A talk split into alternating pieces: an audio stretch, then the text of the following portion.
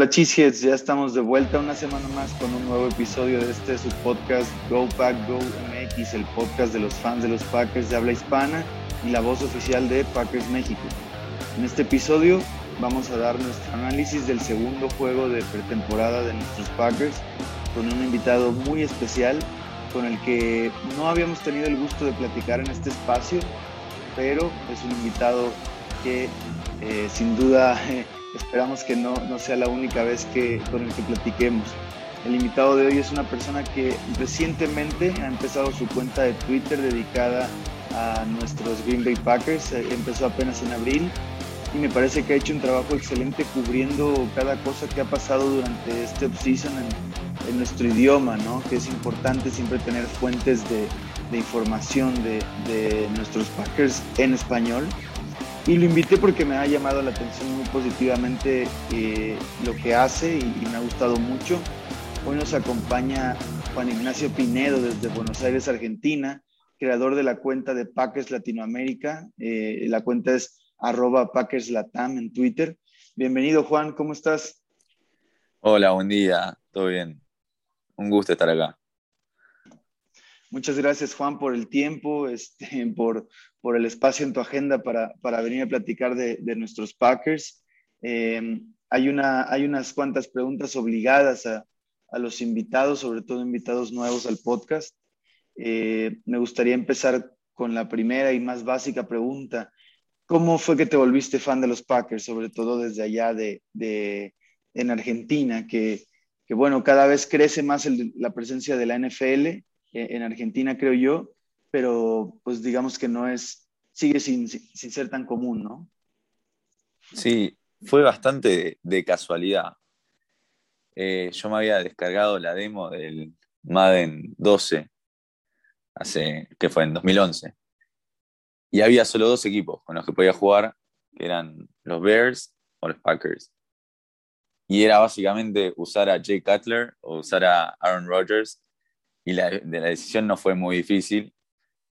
Eh, me, de ese momento conocí a los Packers y de a poquito lo fui siguiendo, dije, bueno, vamos a ver, voy a apoyar a este equipo, qué tal está Aaron Rodgers, que era tan bueno en el juego. Y, de a poco le fui agarrando la mano y, me enganchaban los partidos de playoffs, o tal vez los partidos más importantes. Después ya hace unos años ya los vengo siguiendo eh, todo el tiempo, momento a momento. Y, nada, desde esa casualidad que justo estaban los Packers disponibles, eh, me encontré con, con, este equipo que, del que ahora soy fanático. Qué locura, viste, que, que, que, pudo haber sido, pudiste haber sido fan de los Bears, ¿eh? O sea, sé que la decisión fue fácil con, basado en, en la habilidad de Aaron Rodgers en Madden, pero ahí estaba la opción, ¿eh? Pudiste haber terminado en el lado oscuro. Sí, sí, estuve muy poco de, de terminar en el lado incorrecto, pero bueno, eh, por suerte salió todo bien. Súper bien. Y, y, de ahí me, me, me, surge también la pregunta obligada de, a partir de ese fanatismo por los Packers, ¿cómo fue que nació la idea de crear la cuenta de Twitter de Packers Latinoamérica? Sí, yo estaba este año siguiendo mucho eh, todos los temas de la off-season en mi cuenta personal de Twitter, pero no tenía una, o sea, no quería llenar mi cuenta personal con, con cosas de los Packers. Claro. Y, y decidí. Y una off-season eh, complicada, ¿no? O bueno, ¿cómo sí. la ves? No, no, fue de demasiadas idas y vueltas. Eh, con toda la saga de Rogers, que fue un, una, una, montaña rusa de, de, de, emociones, no sabiendo qué iba a pasar. Pero eh, decidí hacer un espacio en el que pueda hablar eh, exclusivamente de los Packers, seguir exclusivamente noticias de los Packers. Y de ahí nació la idea. Eh, yo no sabía qué hacer, si hacer, o en un momento pensaba hacer Packers Argentina, pero Packers Argentina ya estaba, ya había un Packers Argentina que quiero hacer un shout out a PaxArg, que es la cuenta de Twitter de, de Packers Argentina, que también hace un, un, muy buen labor siguiendo a los Packers. Eh, y había un espacio para hacer un Packers Latinoamérica que era también más amplio y me daba la oportunidad de, eh, de abrirme más al mundo de Packers en, en toda Latinoamérica. Así que cuando vi la oportunidad de hacerlo, no lo dudé. Y, y creo que, que, mm, ha sido una buena, o sea, sí, sí he visto que, que, la cuenta de Packers Argentina, pues ya existía, ¿no? Yo creo que yo también la sigo. Y al final no había un Packers Latinoamérica, como bien dices, y, y al final creo que sí te da un, eh, pues un, un escaparate más amplio, porque en general creo que muchos países de Latinoamérica estamos intentando tener este espacio de, de novedades, de noticias, de seguimiento al equipo, ¿no? Y al final somos muchos espacios distintos, pero unidos dentro de la misma, de la misma idea, de la misma pasión, ¿no? Que son nuestros Packers. Sí, sí, totalmente. Eh, y aparte, como vos decías, tener estos espacios para compartir noticias o el día a día del equipo que sea, de la NFL en nuestro idioma, eh, me parece siempre muy importante, sobre todo para expandir este deporte que me encanta y calculo que a vos también te encanta, eh, en países eh, latinoamericanos, para poder expandir la NFL en, toda Latinoamérica. Totalmente de acuerdo contigo. De hecho, el, el, el, hecho de que de, la barrera del idioma puede llegar a ser un, un detrimento tal vez en la expansión de, de la presencia del juego eh, en estos países, ¿no? Y creo que eh, sin vaya, no quiero exagerar ni, ni tampoco eh, colgar medallas ni nada por el estilo, pero sí siento que la labor que hacen estas cuentas de Twitter eh, en español, que comparten noticias, que, que traducen la, las, la, los, lo que está pasando en los equipos, en, en, específico en nuestros Packers, creo que ayudan en serio a, a, promover el deporte. Creo que ha habido un cambio en el número de seguidores eh, del deporte de la NFL, sobre todo en Latinoamérica y, quizás más específico en, en, Sudamérica. No sé si, si, estás de acuerdo con eso, Juan. Sí, sí, completamente. Eh, creo que a través de la cuenta de Twitter y también a través de, de acciones de la NFL, también trayendo juegos a, a México. Eh, creo que, si mal no recuerdo, había visto una noticia que el año que viene creo que van a tener un partido en México. Eh, no acuerdo exactamente cómo era, pero creo que sí, creo que la NFL se está dando cuenta de que tiene un mercado enorme y un montón de gente en Latinoamérica que puede estar interesada en el deporte y que le va agarrando eh, el gusto ese al deporte. Y de nuestra parte, las cuentas de Twitter estaremos tratando de, hacer lo posible para eh, que tenga más llegada todavía la NFL. Sí, por supuesto. O sea, obviamente la NFL es quien más, más eh, acciones y esfuerzos ha invertido en, en, en promover su, su, marca, ¿no? Su producto. Pero bueno, yo, yo, en particular también lo digo en el sentido de que eh, con contenido en español es más, es más fácil que, que más gente se enganche, ¿no? Este, por, porque, como decía, la, la, barrera del idioma a veces es lo que no permite que, que la gente mmm, vaya tal vez más allá de solo ver juegos, ¿no? Sino que aprenda un poco más de, del deporte, aprenda más del contexto eh, de, que, que pasa dentro y fuera de las canchas. Entonces creo que ahí es donde yo digo que, que, se ha aportado desde las cuentas de Twitter de fanáticos dedicadas a fanáticos del deporte, ¿no? Sí, sí, exactamente. Y eso que, que decías que está muy bueno es que tal vez traerle un poco más de, eh, de contenido un poco más, más técnico, más eh, desarrollado al deporte, para que eh, los fanáticos no solo se limiten a ver lo que el partido del domingo, sino que puedan adentrarse en, todos los detalles, en todos los movimientos en los distintos equipos, tal vez en detalles más técnicos que hacen que la experiencia de, ver el deporte sea mucho más enriquecedora. Sí, sin duda, ahí sí, completamente de acuerdo contigo, Juan.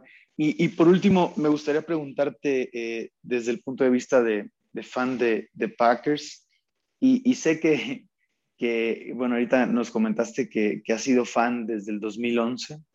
Entonces me gustaría preguntarte quién es tu jugador favorito de, de, la, de tu historia con los Packers, ¿no? O sea, de, desde que eres fan.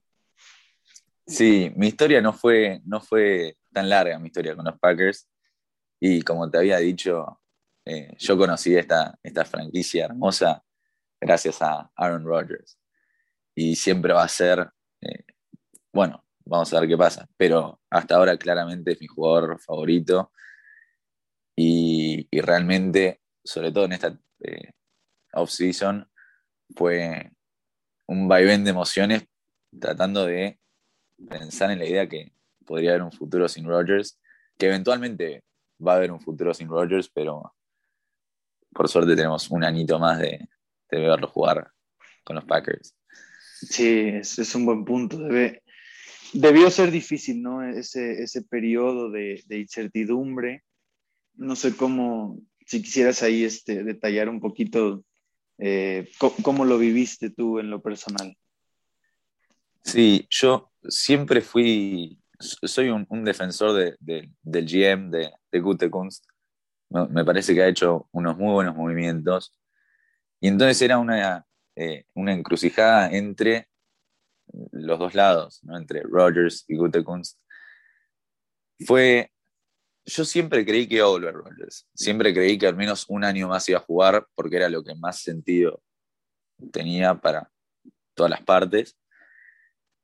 Entonces siempre mantuve la fe, pero tantear la posibilidad de que no juegue fue algo que no me entraba en la cabeza directamente. No, no, me podía imaginar este año no tenerlo a Rodgers, al menos. Cuando dices que no juegue, ¿te referías a, que se retirara o que no juegue para los Packers? Si se retiras, las dos cosas me parecían muy raras. probablemente Rogers juegue en otro equipo. No sé si será en 2022 o en 2023 o en enero que fuera. Verlo con otra camiseta, verlo con otra camiseta va a ser raro. Y más raro también sería que, que deje de jugar a, al deporte en el que fue MVP hace unos pocos meses. Así que me parecía, no creía que se iba a retirar, pero sí eh, me, parecía raro que, y me va a parecer raro si llega a suceder verlo a, a Rogers con otra camiseta.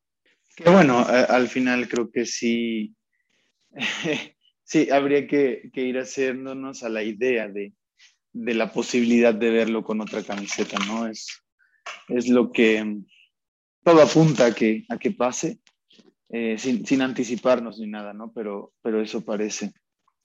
Y, y sí, yo también concuerdo contigo, no veía, eh, no veía la opción de que, de que se retirara, ¿no? O sea, si se supone que lo que él quiere es ganar más campeonatos, si, lo que él tiene sed ya de, conseguir es más anillos de Super Bowl y, no tanto enfocarse en logros individuales como, como los que ha tenido, pues no tenía sentido que se retirara, ¿no?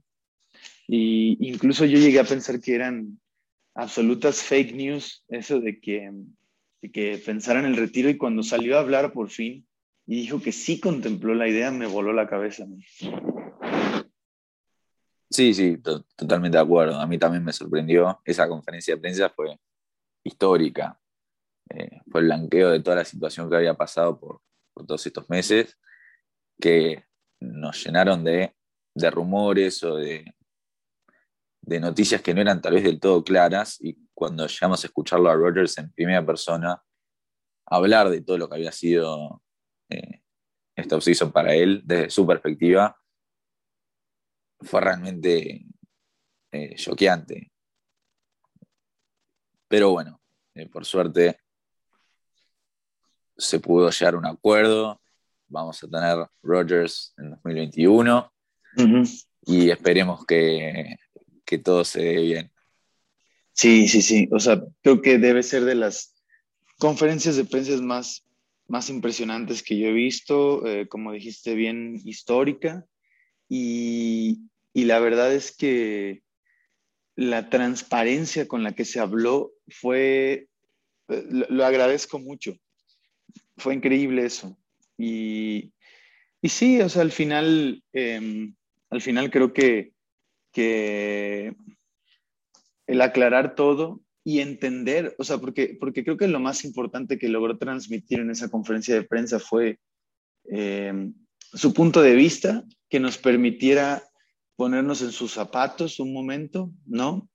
Y entender el porqué de, de algunas situaciones, ¿no? Y, está bien, se vale. Al final, yo también eh, coincido con que la mayoría del tiempo he estado del lado de, del GM, más allá del lado del GM, estoy del lado de la institución, del equipo, eh, que creo que sus líderes o, sus dirigentes están viendo en pro del futuro de la franquicia y no tanto de eh, el, beneficio de un jugador en particular, pero es, muy enriquecedor, como decía, eh, entender el punto de vista del jugador, ¿no? y, sobre todo del jugador estrella. Sí, sí, eh, claramente yo en eso también estoy de acuerdo con vos. Y, y es una creencia que también la tengo de que por más que seas Aaron Rodgers, que para mí es el mejor jugador de la historia, eh, no importa quién seas, siempre la organización va a estar primero y siempre los Packers van a estar primero. Pero, bueno, eh, también lo que decía Rodgers, perdón, también lo que decía Rodgers de tal vez poder participar un poco más de las decisiones de la organización siendo, el, siendo Rogers. Podría llegar a ser un, punto medio que dejaba tranquilo a, a, todas las partes, digamos. Tengan o no en cuenta las decisiones de Rogers. después las apliquen o no, ya es otra cosa. Pero me pareció un punto medio interesante. Sí, muy de acuerdo contigo. Incluso este, esto lo, lo hablamos ya en otro foro y, y, em, yo, yo, yo, lo que me quedo con la duda, porque, porque ahí sí Rogers no fue del todo, este, del todo puntual, es qué, qué, qué tan involucrado quiere estar, ¿no? O sea, porque ¿Qué pasa si, si eh, él forma parte de conversaciones, pero al final las decisiones no son las que él sugiere? Igual se va a molestar. Pues ahí es donde no, no, tengo claridad. Creo que nadie, ¿no? O sea, a detalle de qué es lo que, cuál es el nivel de involucramiento. Pero bueno, creo que eso ya, ya se irá viendo. La verdad es que por ahora las cosas se ven bien. O sea, eh, las relaciones se ven tranquilas y las relaciones más importantes que debe tener Rogers, creo que están intactas y están en, buen lugar, ¿no? Que es con sus, con sus compañeros, con sus coaches. Em, y, eso es lo, realmente relevante que tiene que estar bien para, para la temporada. Sí, sí, completamente de acuerdo. A ver, no creo, yo realmente creo que el, toda la saga de Rogers no se vio exclusivamente a su participación en las decisiones del equipo. Rogers trató de, girar tal vez el, foco o la cuestión a ese, a ese punto eh, y decir que su, molestia no estaba dirigida al, bueno, al controversial pick de Jordan Love, pero creo que al fin de cuentas lo que siento que tal vez a Rogers le molestaba era su, lugar de incertidumbre, porque Rogers lo que más quería, naturalmente, era tener su futuro asegurado, era tener un poquito más claro cuál iba a ser eh, su camino y no depender de, lo que decida la organización. Y la organización lo que más quería era tener flexibilidad. Y creo que esa, esa dualidad fue lo que, lo que generó la mayor, Claro, fue lo que generó la controversia. Pero sí, estoy de acuerdo. De acuerdo, de acuerdo contigo.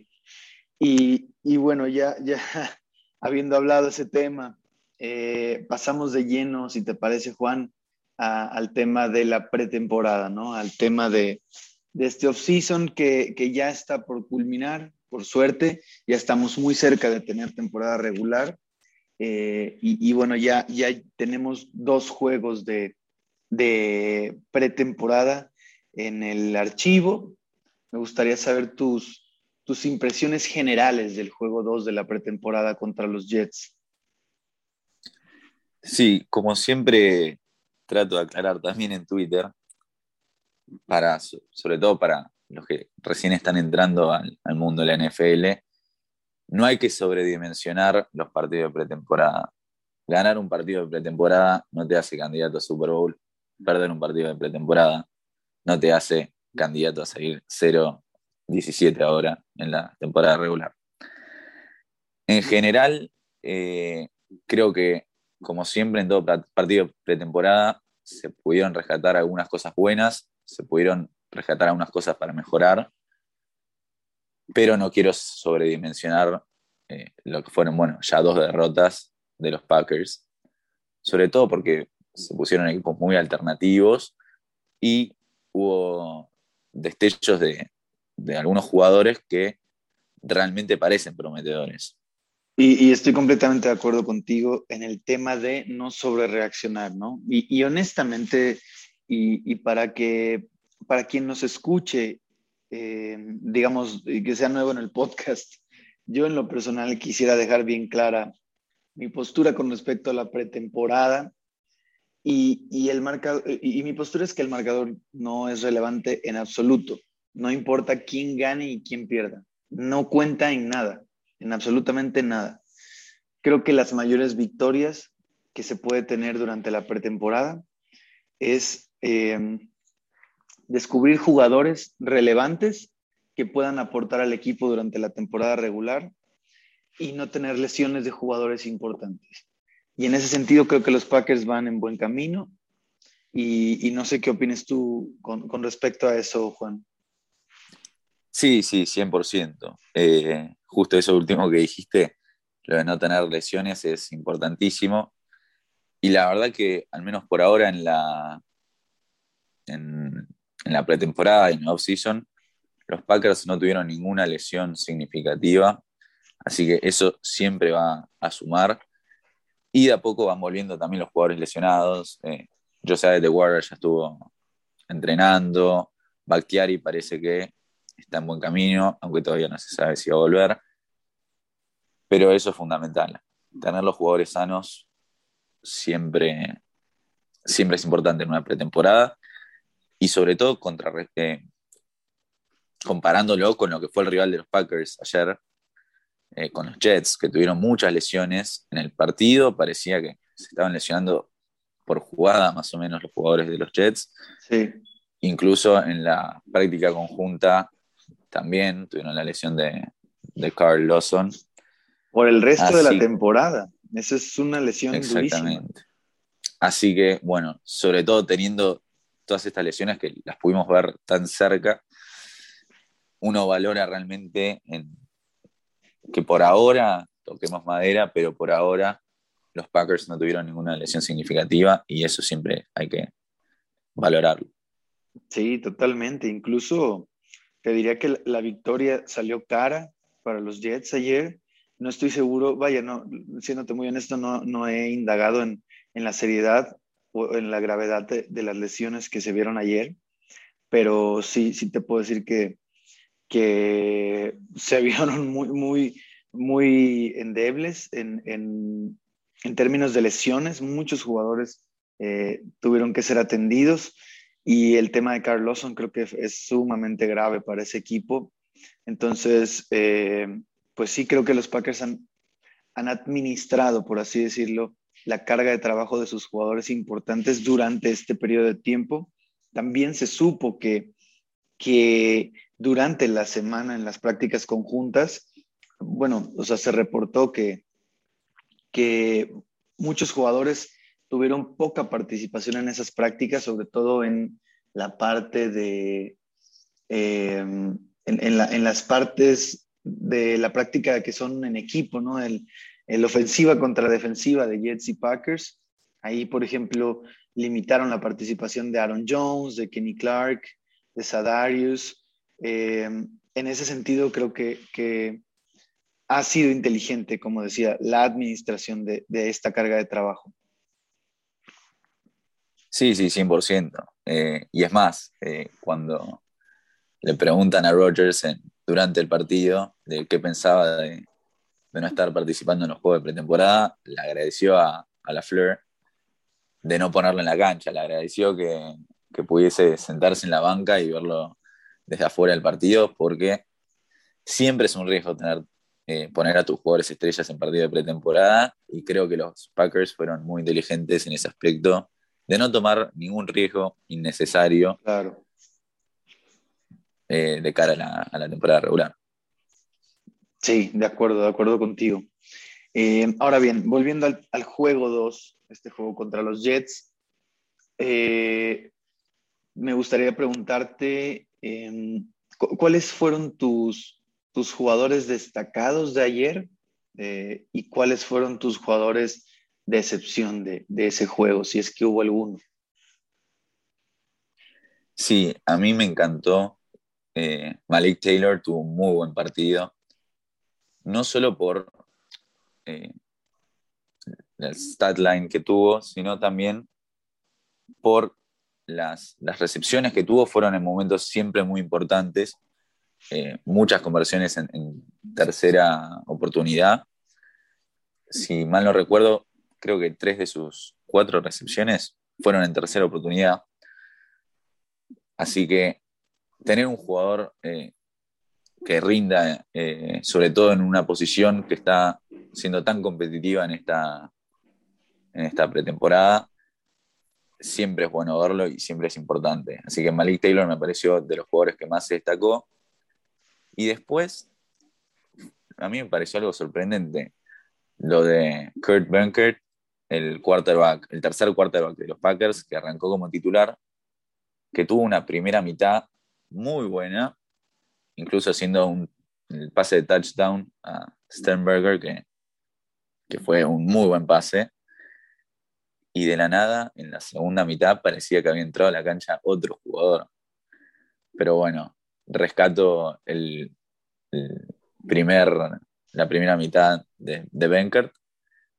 Y por último, creo que otro de los jugadores también que, se destacó fue el, el, rookie de la selección de séptima ronda, el novato Kyle Hill, que tuvo un touchdown.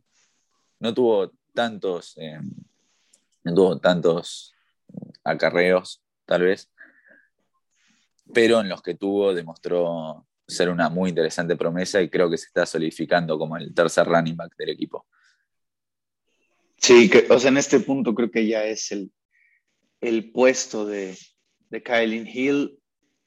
Eh, digamos que eh, tiene el trabajo que perder, ¿no? Y ya en este punto está como muy claro eso, para mí al menos.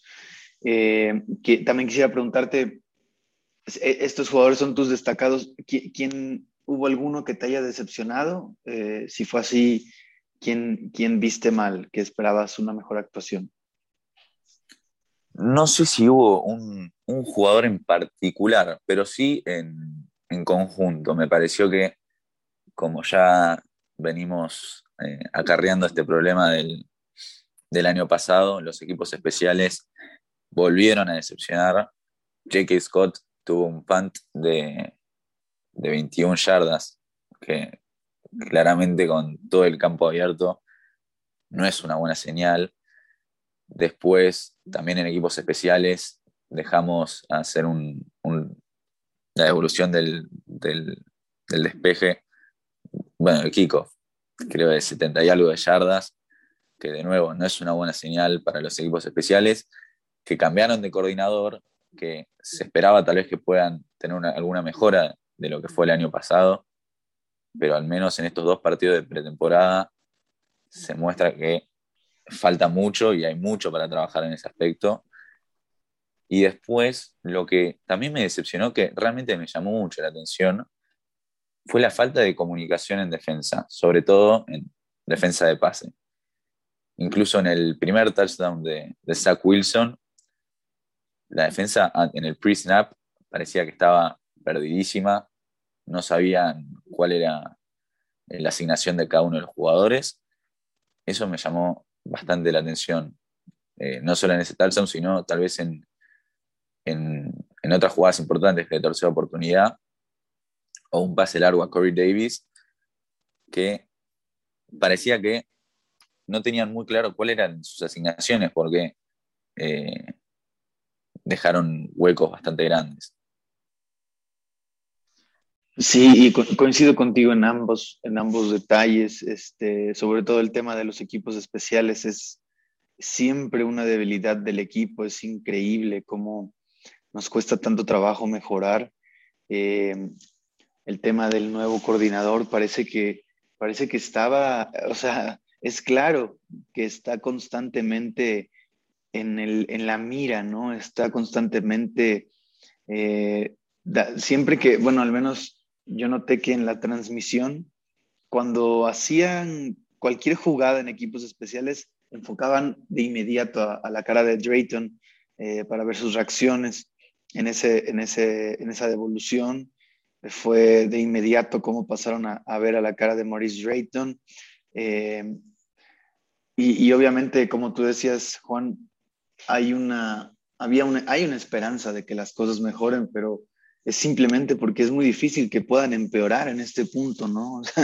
ya tenemos años padeciendo de eso y, y, no se ve la manera de cómo, cómo estar peor, pero simplemente no se ven cosas mejores en este punto, ¿no? Creo que es muy temprano, creo que estamos en un buen momento para ajustar, pero el inicio no ha sido prometedor, ¿no?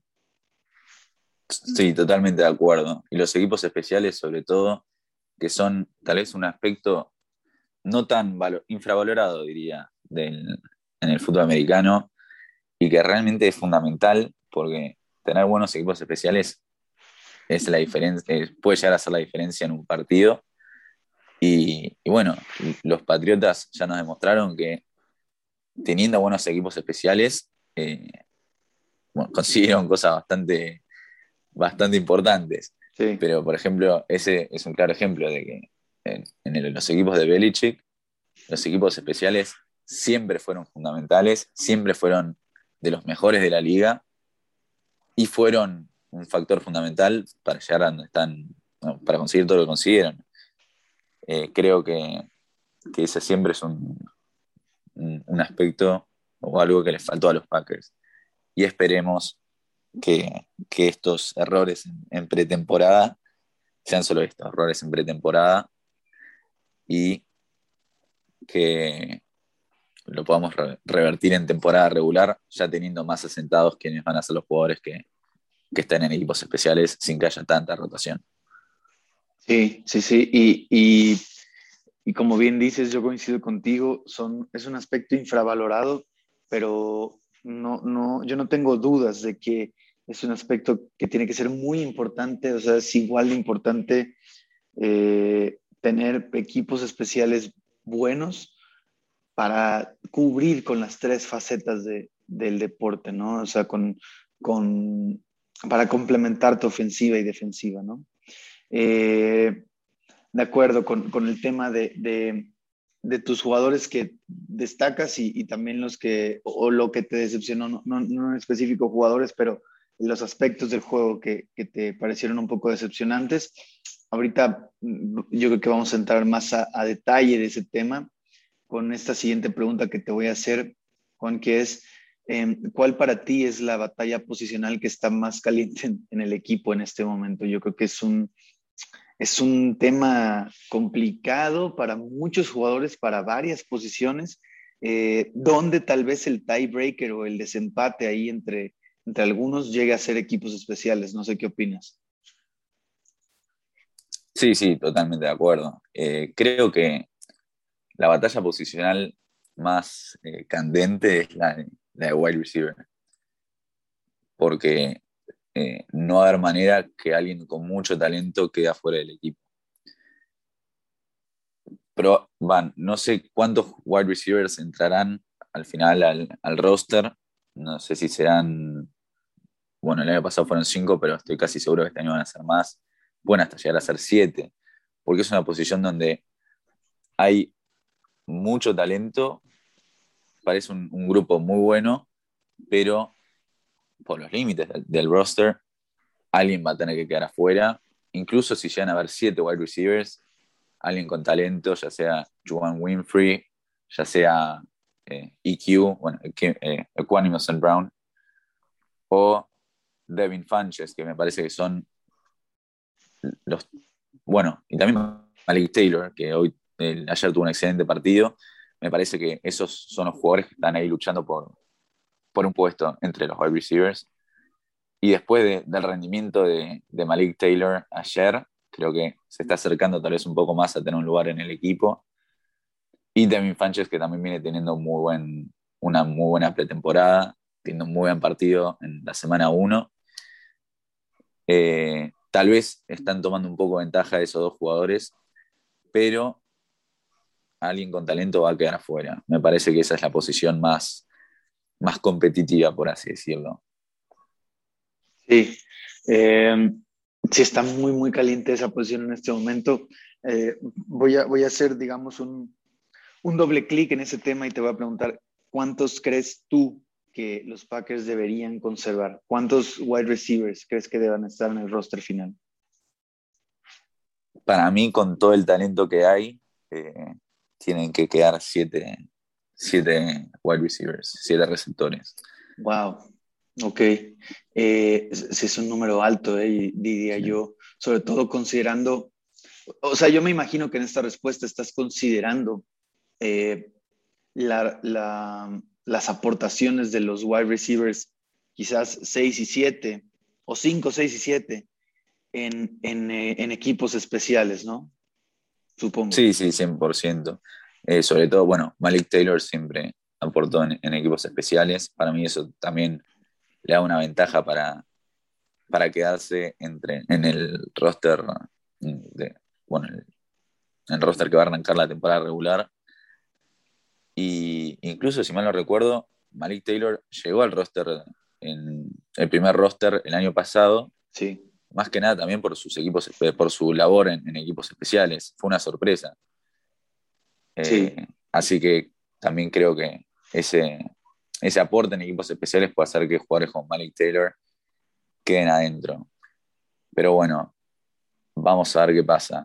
Mi predicción va a ser, eh, como ya te dije, eh, siete receptores, que es un número alto, pero comparándolo con el roster del año pasado, para mí se compensa con tener un quarterback menos.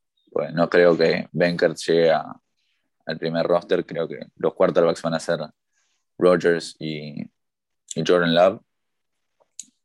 Y con el puesto que deja vacante, eh, bueno, ahora me olvidé el nombre. Eh, Irving, ahí está, Tyler Irving. Ah, Tyler Irving, Sí, que, estuvo en el roster del año pasado, en el primer roster, y ese, ese hueco, digamos, queda vacante. Para mí, con esos dos lugares, se podría llegar a, los siete wide receivers. Sí, y, y me parece increíble cómo eh, eh, un poco sale, parece que sale de la nada Malik Taylor, pero no es así. O sea, Taylor lleva rato ya haciendo bien las cosas con el equipo, tanto así que el año pasado estuvo en el, en el roster final, como bien, como bien mencionas, ¿no? Entonces creo que ayer fue muy legítimo que, que está, va a estar peleando su puesto en el roster este año también. Eh, Um, la verdad es que el, el, número de siete receptores me conflictúa un poquito a mí. No estoy seguro si vayan a haber varios. Y, y sobre todo, voy a hilar este comentario con, con esta pregunta, Juan. A ver, eh, siete receptores y, y, con el, digamos, con los nombres que, que mencionaste, ¿no? Eh, el nombre de, de, Tyler Irving en específico. Sería tener un, un wide receiver más en el roster a costa de quizá un, corredor más, ¿no? ¿Tú eh, crees que ese debería ser la movida que, deberían tomar los Packers, tener un receptor más a costa de, un, corredor menos? Eh, porque la batalla posicional de corredores también está muy fuerte, no, no en el tema de, de corredor 3, que me parece que ese ya está eh, cantado para Kylie Hill, pero igual y valdría la pena tener cuatro corredores y, también por su aporte en, la, en los equipos especiales, porque por ejemplo, regresadores de kickoff, solo hemos visto corredores, no hemos visto ningún receptor fildeando kickoffs. Entonces, en ese sentido, va mi pregunta, Juan. Sí, eh, totalmente. El, tema de, los corredores, bueno, como, como ya dije, eh, en, mi, en mi final estaría sacrificando a, un running back para poder darle lugar a, un wide receiver. Pero en el tema de evoluciones, eh, sobre todo en, los primeros equipos, o sea, los titulares en equipos especiales, por así decirlo, ese puesto, el, el de volver eh, patadas, parecería estar a cargo de Kylie Hill y de Amari Rogers que en mi, en, mi equipo, digamos, en mi roster final, ambos jugadores están. Creo que ese puesto se puede reservar a esos jugadores sin necesitar de un Dexter Williams o de un Patrick Taylor para, eh, para hacer el roster final. Es un buen punto y, tienes razón. Y, y, también lo digo porque me parece que Dexter Williams ha, hecho un buen trabajo en, intentar hacer el roster. O sea, cuando ha tenido la oportunidad, la ha aprovechado, me parece. Em, no ha cometido errores y, creo que ha hecho las cosas bien, aunque me, el hecho de que reciba tan pocos snaps, ¿no? Este, que, que entre casi al final, pues me dice algo, ¿no? Me dice en dónde lo están considerando. Pero creo que tuvo eh, aprovechó bien las oportunidades que tuvo tanto como running back como en equipos especiales regresando los kickoffs. Pero al final creo que tienes, tienes toda la razón tú. O sea, perfectamente podríamos ir con, con Kylie Hill en ese rol, considerando que, que quizás Kylie Hill no reciba muchos toques o muchas oportunidades eh, detrás de Aaron Jones y de AJ Dillon, ¿no? O sea, eh, normalmente no, probable, es probable que no, que no reciba tantos, tantos acarreos y por eso pues está bien cubierta la posición. Eh, rápido, también quería preguntarte por otra batalla posicional que me parece está caliente y, no me parece que esté resuelta. Y quiero saber tu opinión al respecto. la batalla por, por los puestos de guardia titular no sé cómo la ves, no sé si en tu, a tu parecer, en tus ojos ya, ya estén definidos quién va a ser el guardia izquierdo y el guardia derecho. Y eh, lo interesante en, la competencia en la línea ofensiva es no tanto tal vez quién va a ser el roster, sino como vos decís, quiénes van a ser los titulares. Y con una línea y con unos jugadores en la línea ofensiva que tienen tanta versatilidad, eh, bueno, Elton Jenkins jugó en todas las posiciones de la línea. Billy Turner estuvo jugando en guardia y en tackle. Eh, teniendo tanta versatilidad, es un poco difícil predecir cómo va a ser la línea ofensiva en, la primera semana de, la temporada regular.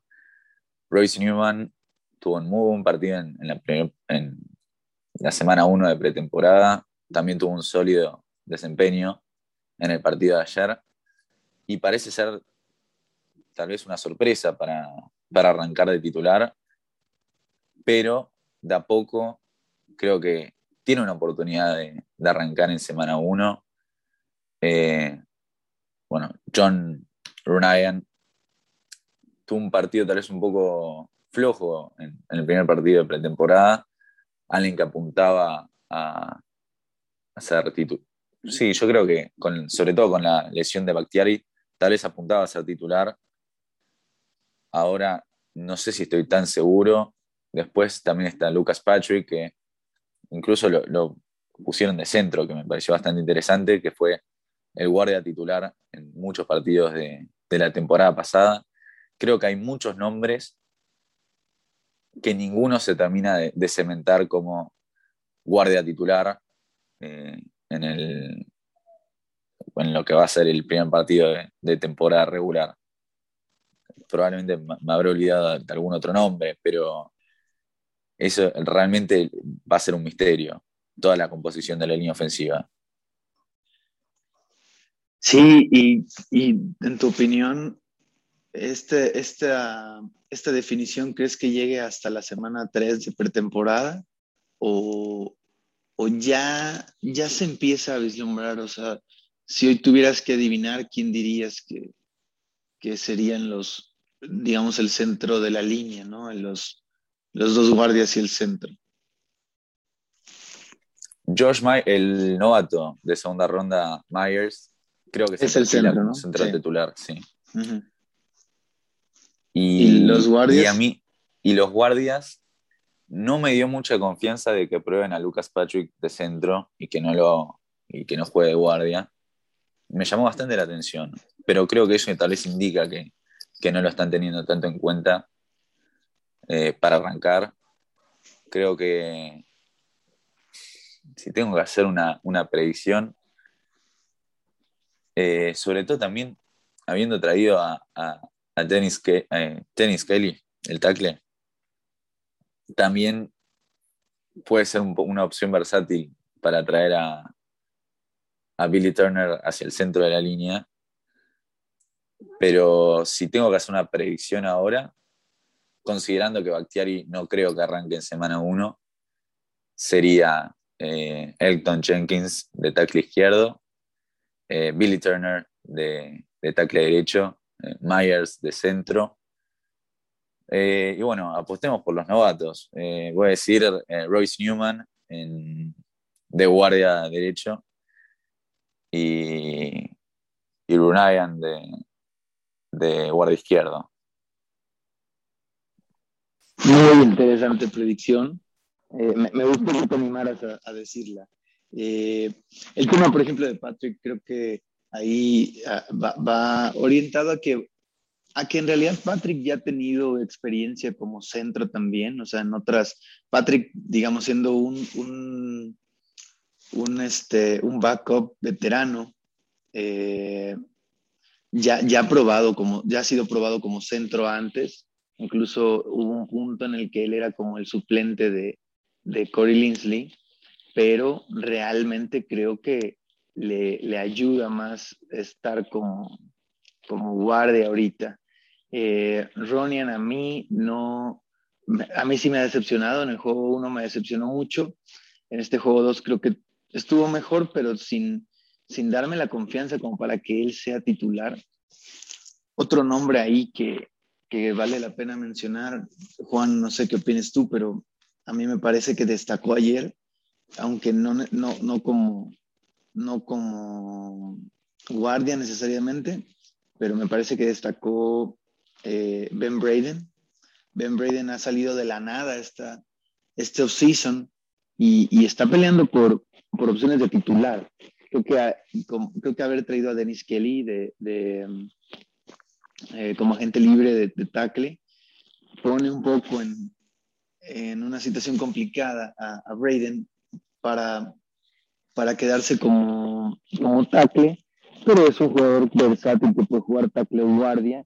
Ayer jugó en su mayoría de tackle, si no me equivoco, no, no tengo el número de snaps en cada posición, pero jugó en su mayoría de tackle y, vi que hizo un buen trabajo, ¿eh? y, creo que sobre todo contra la ofensiva número, perdón, la defensa número uno y número dos de, de, Jets, eh, que bueno, fue tal vez sin, sin, su mejor pass rusher, Carl Lawson, pero me parece que aguantó bien ahí, así que tengo confianza relativamente en, en Ben Braden como un tackle suplente, competente, y también como un candidato a ser guardia. Y, ahí hasta podrían intercambiar posiciones él y Billy Turner. No sé cómo, cómo veas ahí esa opción.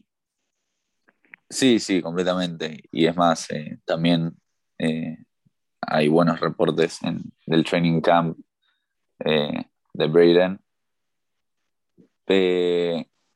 La verdad que, como ya te dije, con tanta versatilidad es muy difícil saber quiénes van a quedar en la línea titular. Creo que es algo que nos vamos a enterar el mismo día que arranque eh, la temporada regular. Eh, no, creo que podamos hacer una predicción con tanta seguridad, porque como vos decís, hay muchos nombres y hay mucha versatilidad, muchos jugadores que pueden jugar en distintas posiciones en la línea, así que creo que, sobre todo como, venimos diciendo, los puestos de guardia están para cualquiera y teniendo versatilidad, incluso eh, se pueden mover algunas, algunas cosas en la línea y, por ejemplo, tener a, a Dennis Kelly de tackle eh, o alguna otra movida, pero eh, creo que si tengo que hacer una apuesta, va a ser que, los tackles van a ser Elton Jenkins y Billy Turner y después el puesto de guardia quedará a disposición de, de, los jugadores que ya venimos diciendo. Sí.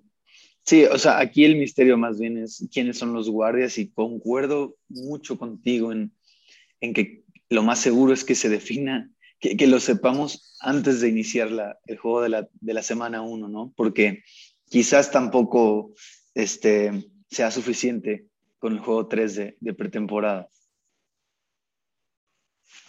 Sí, sí, sin duda. Es, y siempre fue un, misterio a lo largo de toda la, toda la y toda la pretemporada la conformación de la línea. Así que, como decís, eh, creo que nos vamos a enterar recién cuando, cuando arranquemos la temporada regular. Y vamos a ver después cómo queda también configurada la línea cuando vuelva Bactiari. Ajá, eh, Que también va a haber muchas interrogantes. Sí, sí. Incluso, sobre todo con, con Elton Jenkins jugando tan bien, como vienen diciendo los reportes de Training Camp, jugando tan bien de tackle izquierdo. La pregunta va a ser si, si sigue rindiendo así Elton Jenkins, eh, si le sacará Bactiari el puesto de tackle izquierdo o si Bactiari se moverá a algún otro, a algún otro lado de la línea. Algunos analistas decían, tanteaban esta posibilidad, yo creo que no va a pasar.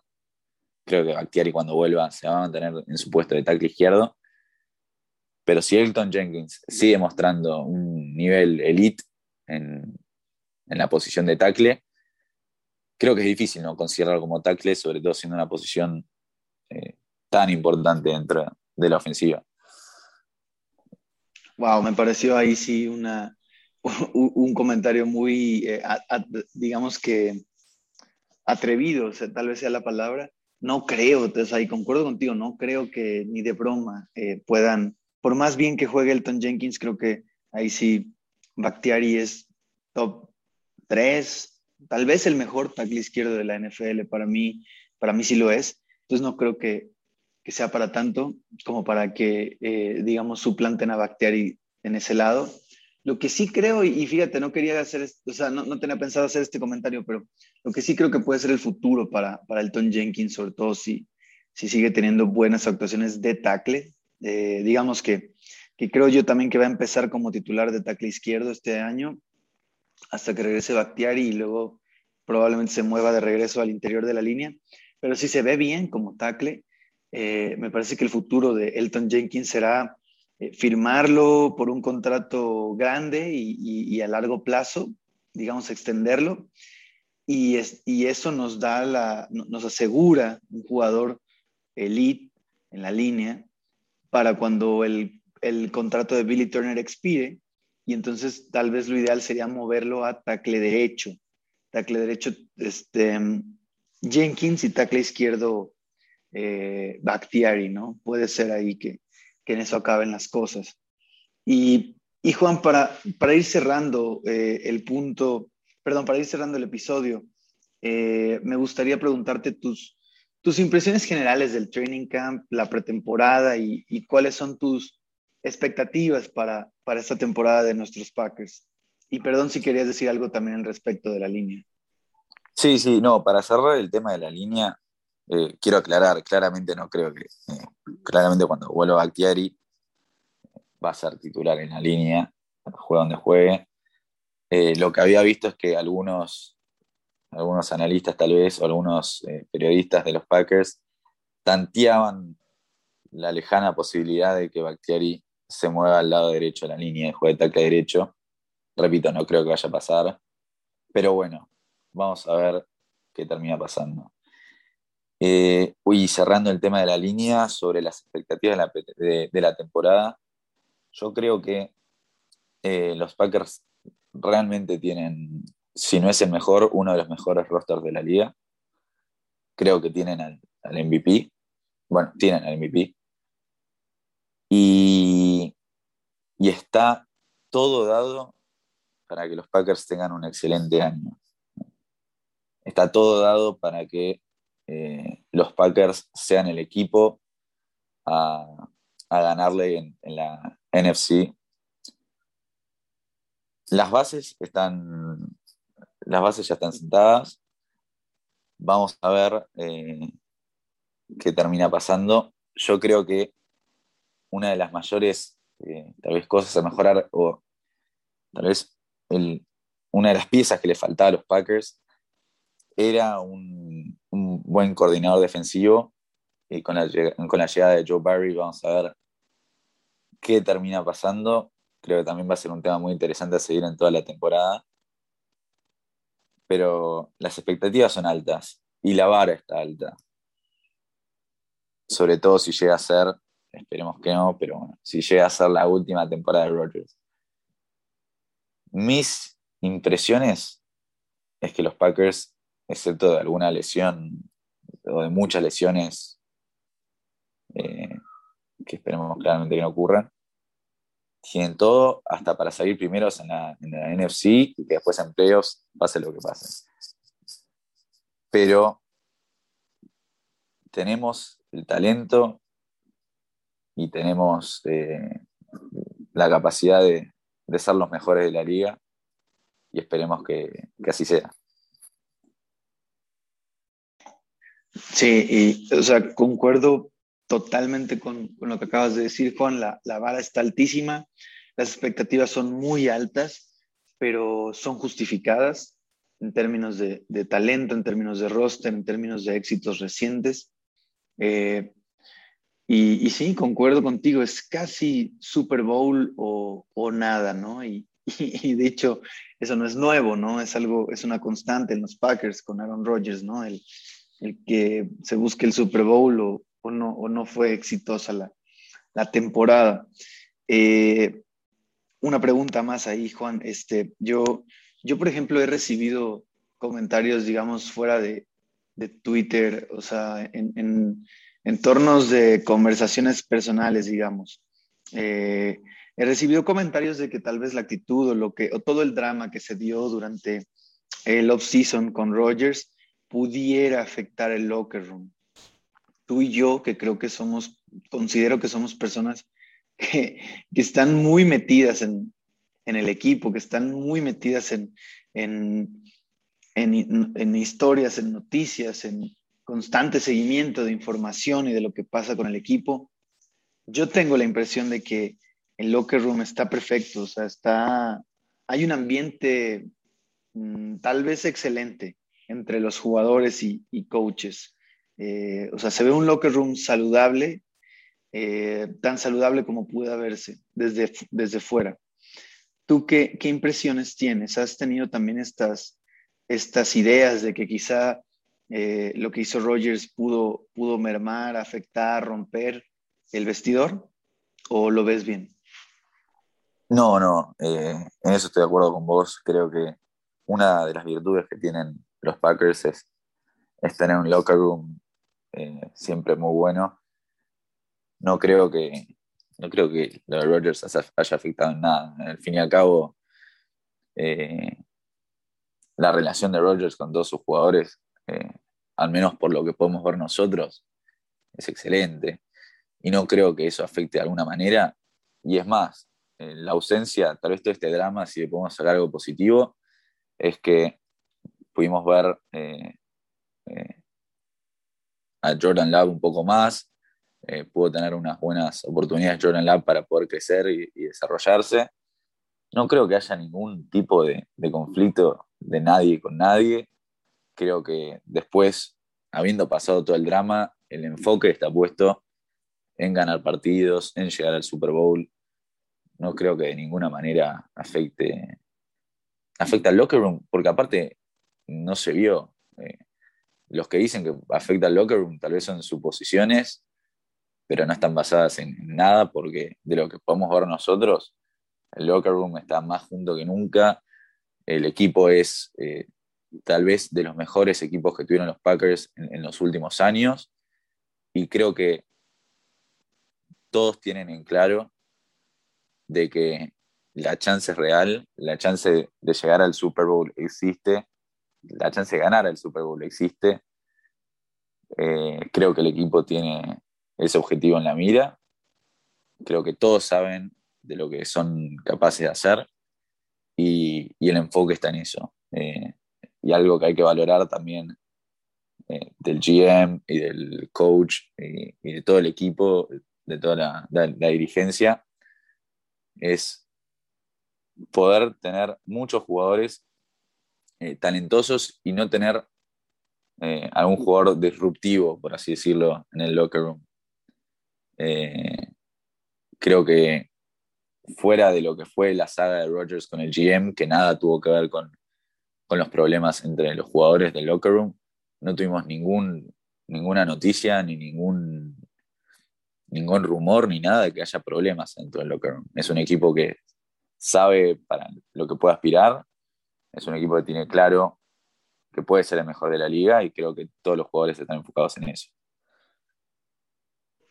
No podría estar más de acuerdo contigo, coincidimos Totalmente, Juan. Y, la verdad es que, eh, pues sí, creo que pueden ser suposiciones, pero lo que se ha visto desde fuera, obviamente, ¿no? Como, como fanáticos, es que es lo que acabas de decir, ¿no? El equipo está unido, el locker room está, está junto, somos un equipo que la verdad eh, tiene una filosofía de, digamos, de, de, evaluar situaciones con jugadores dentro y fuera de la cancha y creo que las personalidades que, pertenecen al equipo tienen características similares en términos de, ser gente recta y, digamos, eh, eh, que, su manera de conducirse dentro y fuera de la cancha es, es digamos, tiene unos lineamientos que, los Packers consideran importantes, ¿no? Para evitar esto de personalidades disruptivas en los locker rooms.